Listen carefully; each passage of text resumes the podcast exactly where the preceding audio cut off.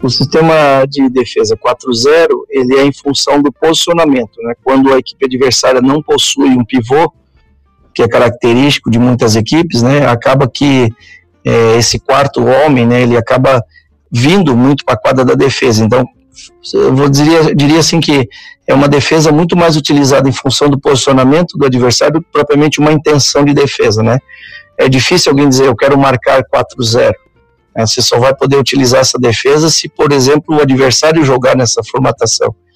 Porque se o adversário tiver um posicionamento 3-1, dificilmente ele vai conseguir avançar esse quarto homem, né? Então ficaria mais seria uma defesa mais ajustada ao padrão de, de movimento do adversário do que propriamente uma questão de gosto, né, de querer marcar daquele jeito.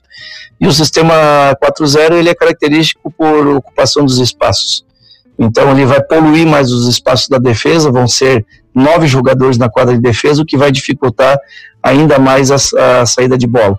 Por outro lado, é o sistema que mais, que mais coloca em risco a defesa, porque você dá as costas para o adversário jogar. Então, é um sistema que tem que ser muito bem treinado também, tem que ter uma sincronia muito grande, para que você não pressione demais o adversário e acabe tomando bola nas costas, né, na, na, na, na, linha, na linha de trás da defesa.